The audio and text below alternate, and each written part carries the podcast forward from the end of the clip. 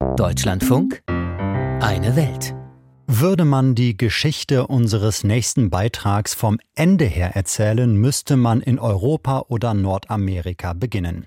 Denn auf diesen beiden Kontinenten wird ein Großteil des weltweiten Kokains konsumiert. Und um Kokain geht es jetzt in unserer Sendung. Die Droge wird vor allem in Südamerika hergestellt. Dort sind die Kartelle ebenso mächtig wie brutal. Momentan verbreiten sie vor allem in Ecuador Angst und Schrecken und gehen dabei völlig hemmungslos vor. Vor einigen Tagen zum Beispiel stürmten bis unter die Zähne bewaffnete Kriminelle eine Fernsehsendung und nahmen vor laufenden Kameras Geiseln.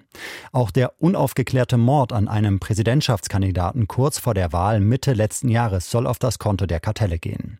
Gewonnen hat diese Wahl schließlich der junge Unternehmer Daniel Noboa und der hat im Laufe dieser Woche den Ausnahmezustand in Ecuador ausgerufen. Unsere Regierung wird die Bürger beschützen. Die Zeit der zögerlichen Politik ist vorbei machte Ecuadors Staatspräsident Daniel Noboa seinen Landsleuten und vielleicht auch sich selbst in einem Radiointerview am Mittwoch Mut, nachdem zwei Tage zuvor maskierte Männer in der Hafenstadt Guayaquil einen Fernsehsender gestürmt und bei laufenden Kameras Techniker und Journalisten mit Sprengstoff, Handgranaten und Schusswaffen zu Tode erschreckt hatten.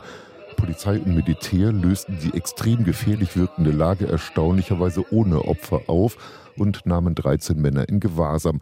Hunderte weitere Männer wurden nach Schusswechseln und Brandstiftungen an verschiedenen Orten des Landes festgenommen. Das Militär erlangte die Oberhand und der Radiojournalist fragte mit ungläubiger Stimme, ob das Land jetzt im Krieg sei. Ja, sagte der erst 35 Jahre alte Noboa, man sei jetzt in einem internen bewaffneten Konflikt und damit habe das Militär die Befugnis, gegen Bandenmitglieder vorzugehen, als seien sie Kriegsgegner. Wir kämpfen unter anderem gegen terroristische Gruppen, zu denen heute mehr als 20.000 Personen gehören und die bisher nicht so bezeichnet wurden. Sie selber wollen als Gruppen des organisierten Verbrechens bezeichnet werden, weil es ihr Geschäft leichter macht. Wenn wir sie als Terroristen behandeln und den Kriegszustand ausrufen, kommen andere Gesetze zum Tragen. Die Bandenmitglieder würden nun nach dem Kriegsvölkerrecht als Kombattanten behandelt, erklärte der konservative Noboa, der erst im Oktober sein Amt angetreten hatte. Nun patrouillieren Radpanzer auf den Straßen in der Landeshauptstadt Quito, hoch oben in den Anden und in der Küstenstadt Guayaquil, durch dessen internationalen Seehafen ein großer Teil des Weltmarktes für Kokain abgewickelt wird. Von hier gehen ohnehin riesige Frachter mit Bananen und Zuchtgarnelen auf die Reise nach Europa und während der US-Markt für Kokain gesättigt ist, steigt das Verlangen danach auch in Deutschland seit Jahren stetig an.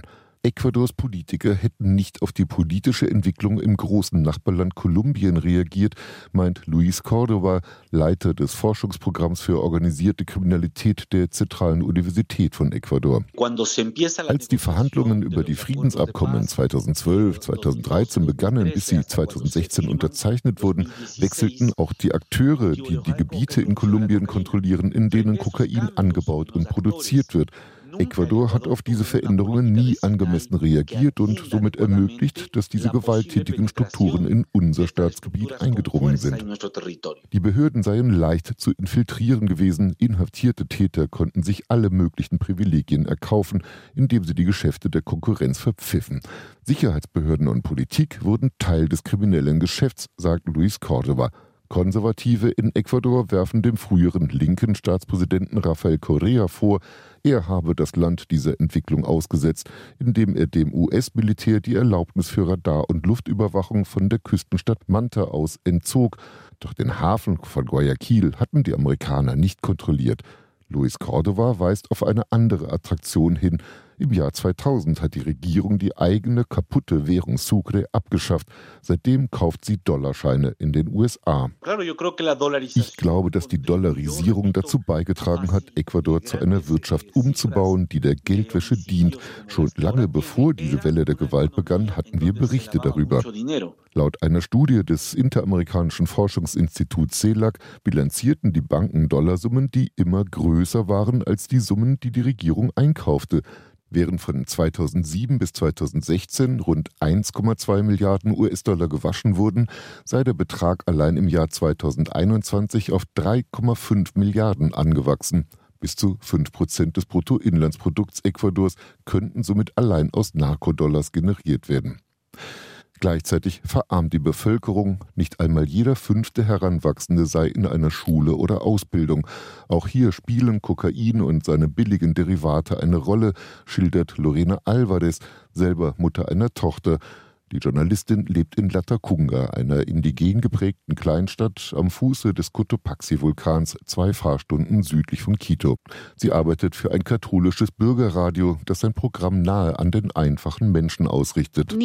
Hier im Umland leben sehr arme Leute. Die Drogenhändler schenken deren Kinder Computer, Handys und Schulbücher. Dafür sollen sie Drogen in der Schule verkaufen. Eine Mutter hat sich an uns gewandt und gefragt, was sie dem entgegensetzen soll, wenn nicht einmal der Staat genug Geld für die Schulbildung hat. So wächst die nächste Generation ohne Perspektiven heran, während in Europa Kokain zum alltäglichen Aufputschmittel wird. Präsident Noboa will jetzt den Strafvollzug verschärfen und neue Gefängnisse bauen. An Kriegsgefangenen wird es nicht fehlen. Südamerikas Problem mit Drogenbanden. Die Gewalt in Ecuador eskaliert. Ein Beitrag von Kai Laufen aus dem ARD-Studio in Rio de Janeiro in Brasilien.